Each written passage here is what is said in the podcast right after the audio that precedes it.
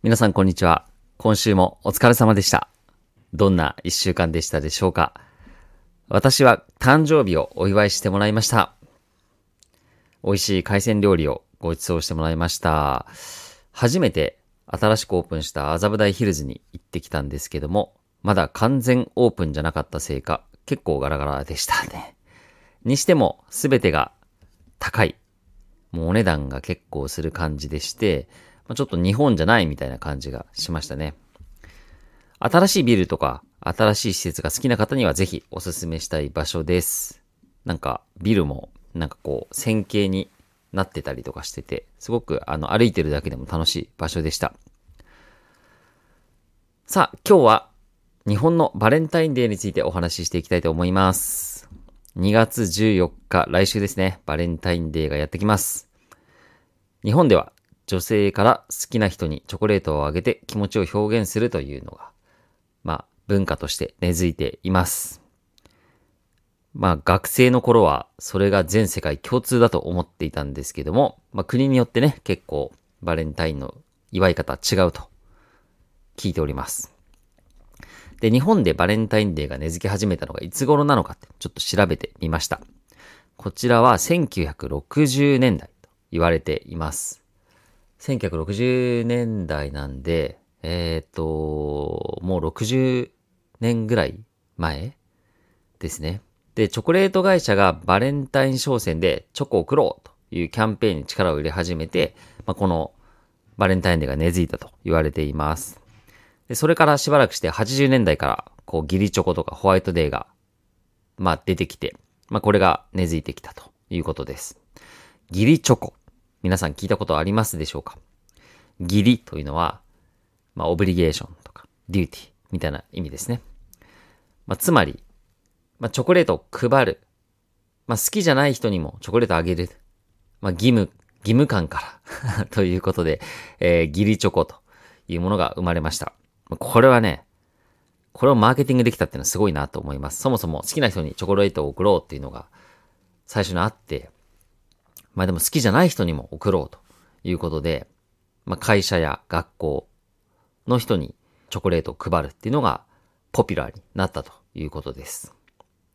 まあ名前がね、もうこれギリチョコということで、もう微塵も勘違いさせない名前がいいなと思います。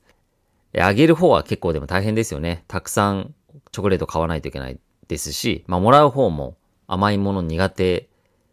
な人は結構困るんじゃないかなと思います。とはいえ何もギリチョコすらもらえないと悲しい気になるっていうのもよくわかりますし、この文化どうなんだろうというのがあって、まあ最近は減ってきてるそうです。ギリチョコ離れなんて言われていますけれども、まあチョコレートをたくさん買って配るっていうのは大変ですから、まあ、なくなっていいのかなと思っております。この人もあげた方がいいかとか、まあ、ギリでもあげない方がいいかとか、まあ、いろいろ送る方は考えると思いますし、もうもらう方もね、この後お話しますけど、ホワイトデーっていうのがあってお返しもしなきゃいけないので、まあ、双方実はそんなに嬉しいことじゃなかったんじゃないかなということで、えー最近はかなり減ってきているということです。で、えっ、と、その代わりといってはなんですけども、友達にチョコを送る、友チョコ？まあ、こういうのも新しい文化として根付きつつあります。まあ、お友達同士チョコレートを買って、まあ、シェアして食べたりとか、え送り合うという文化になります。まあ、こっちの方が全然いいよね。そして、ホワイトデー。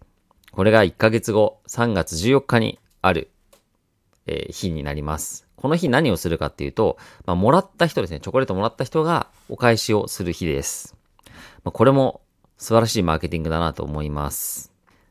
まあ、お返しするっていうのがいいですよね。まあ、確かに、もらいっぱなしだと、ちょっと悪い気しますもんね。で、ホワイトデーにはなぜかマシュマロをあげるっていうのが定番と言われていました。まあ、とはいえ、チョコほど根付いておりませんので、まあ、何でもお返しはありなのかなと思っております。まあギリチョコにもお返しをするんですけども、昔はもらった相当額の3倍はお返ししましょうということが言われていました。まあこれも 完全にマーケティングでそういうふうに思わされていただけだと思うんですけども、3倍返しっていうのが定番と言われていたそうです。すごいね。で、バレンタインデーですね。私が学生の頃は2月14日、覚えてます。もうドキドキしながら学校に行ってました。小学校、中学校、高校もそうかな。結構ドキドキしながら行ってましたね。チョコレートもらえるかな？と思いながら期待して行ってました。まあ全くもらえない年もありましたけど、まあ、もらえた年もありましたし、まあ、ありがたいことに本命チョコをもらった時も、まあありましたね。懐かしい。もう遠い思い出です。今は奥さんからチョコレートをもらっております。昨日一足早くチョコレートをもらいました。美味しかったです。高そうなチョコレート。ということで今日はバレンタインデーについてお話をしてきました。皆さんの国ではバレンタインデーどういう風習がありますでしょうか？まあなんか花を贈る国があったり、あの男性からあの意中の人にアタックして、まあ食事したりとか、恋人同士で過ごす日だったりとか、まあいろいろあると思うんですけど、まあユニークなあの、お返しの日とかね、あるのかとか、その辺もぜひ教えていただければなと思います。そして、最後になりますけども、チャンネル登録いただいている方、本当にありがとうございます。おかげさまで800名以上の方に今、チャンネル登録いただきました。